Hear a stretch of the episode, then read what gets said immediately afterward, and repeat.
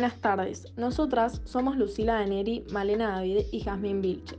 Y en el podcast de hoy vamos a hablar un poco acerca del patrimonio, bienes, acreedores y definiciones muy importantes para saber un poco más acerca de este tema. Vamos a comenzar hablando del patrimonio y dando introducción al tema. Se deben estar preguntando, ¿qué es el patrimonio?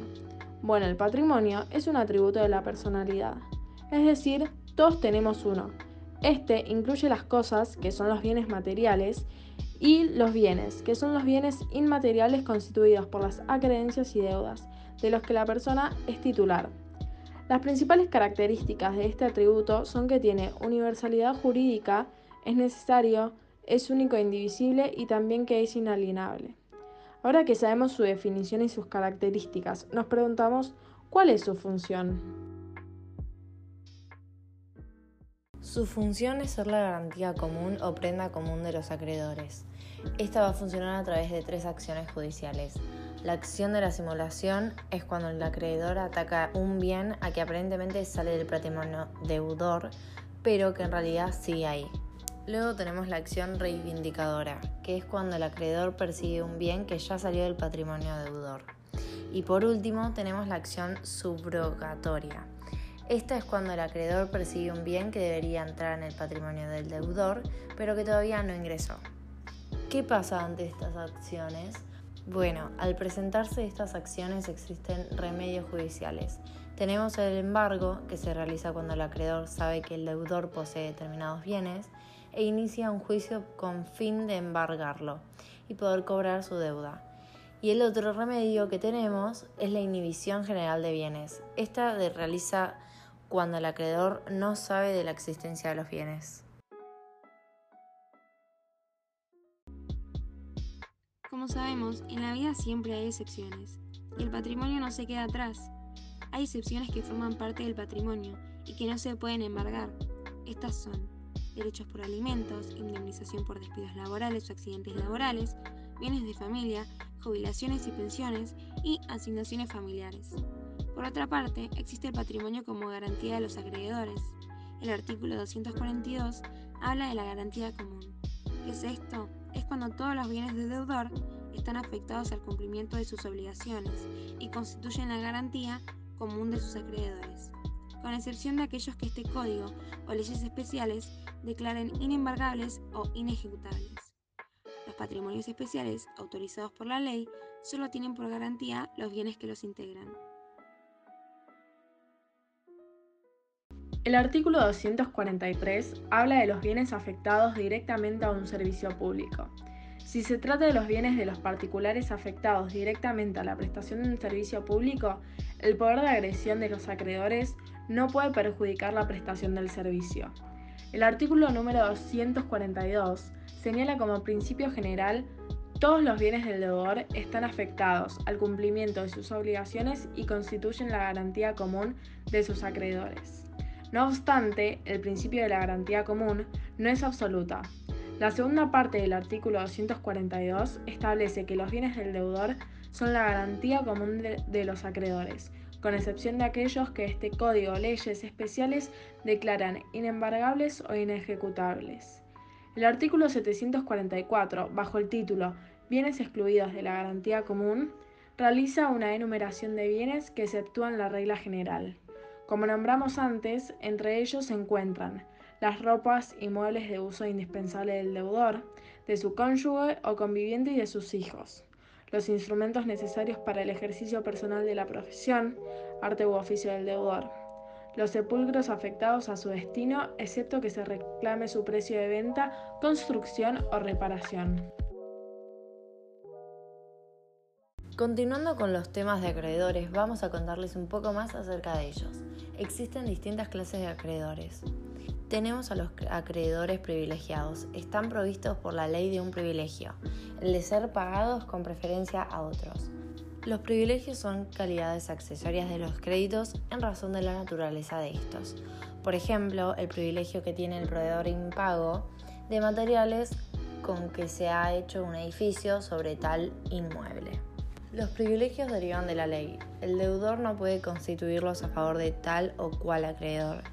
Estos privilegios se clasifican en generales y especiales. ¿Cuáles son los privilegios generales? son los que recaen sobre todos los bienes del deudor, por ejemplo, los créditos por gastos de justicia o sobre todas sus cosas muebles, por ejemplo, los créditos por gastos funerarios, los créditos fiscales por impuestos.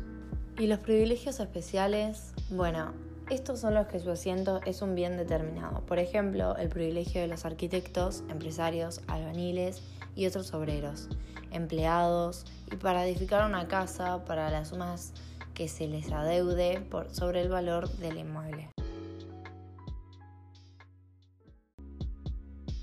Siguiendo con los tipos de acreedores, tenemos a los acreedores munidos y una garantía real. Son los que tienen establecido un derecho real a su favor sobre algún bien determinado del deudor. Ellos son los acreedores hipotecarios y los prendarios. Gozan del ius preferendi.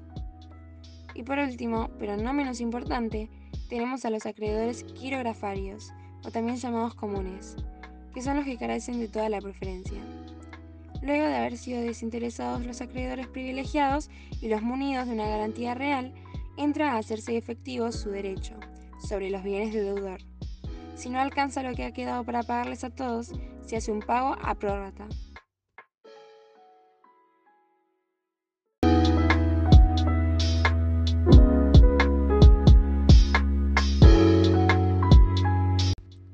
Ahora vamos a hablar de nuestros bienes.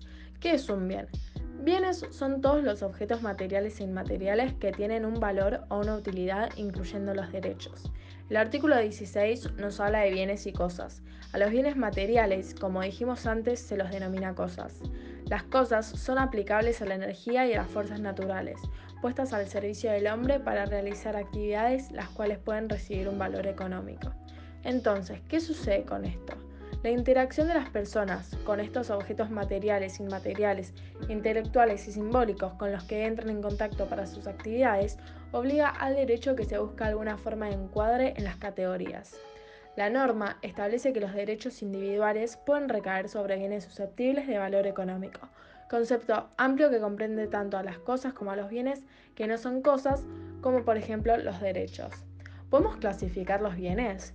Sí, una de las formas es con relación a las personas. Existen los bienes pertenecientes al dominio público.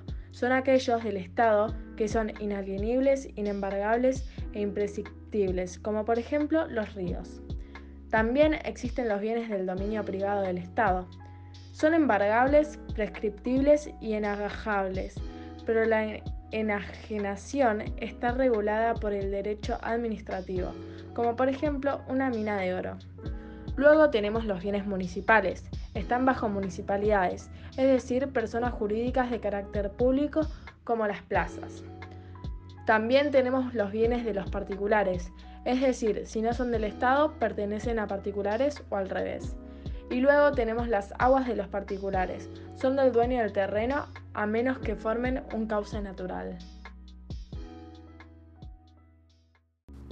Ahora vamos a clasificar las cosas.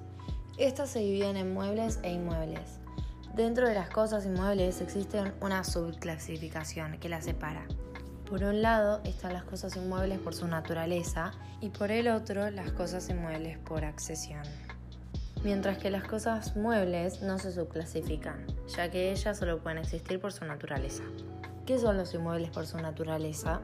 El artículo 225 dice que son inmuebles por su naturaleza el suelo, las cosas incorporadas a él de una manera orgánica y las que se encuentran bajo el suelo sin el hecho del hombre.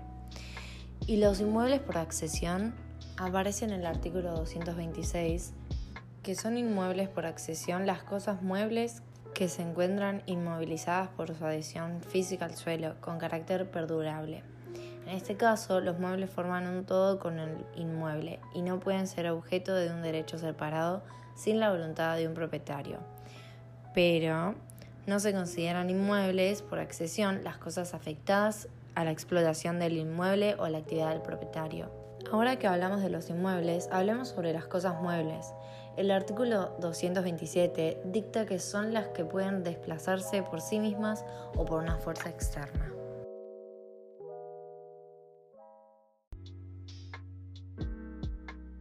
Para reconocerlas mejor, vamos a hablar de algunas de sus diferencias. Todos los inmuebles son cosas registrables. deben matricularse en el registro de la propiedad inmueble, salvo que pertenezcan a dominio público, mientras que los muebles son por regla general no registrables, excepto los que deban ser inscritos en registros especiales, como los buques, automotores, caballos, las acciones de sociedades anónimas, etc. Las cosas inmuebles, situadas en la República Argentina, son regidas por leyes nacionales, a diferencia de las cosas muebles que se rigen por la ley del lugar donde se encuentran. Los bienes inmuebles se adquieren por la posesión continuada de 10 o 20 años, según el caso. Los muebles se adquieren por la simple posesión de buena fe, lo que se ha llamado prescripción instantánea, salvo se trate de cosas robadas o perdidas. Estas últimas se adquieren con la posesión de buena fe por dos o tres años. De mala fe, la usucapión se consuma a los 20. Para la administración, los bienes inmuebles ajenos, los padres no pueden enajenarlos sus hijos sin autorización judicial. Para los bienes muebles esto no es necesario.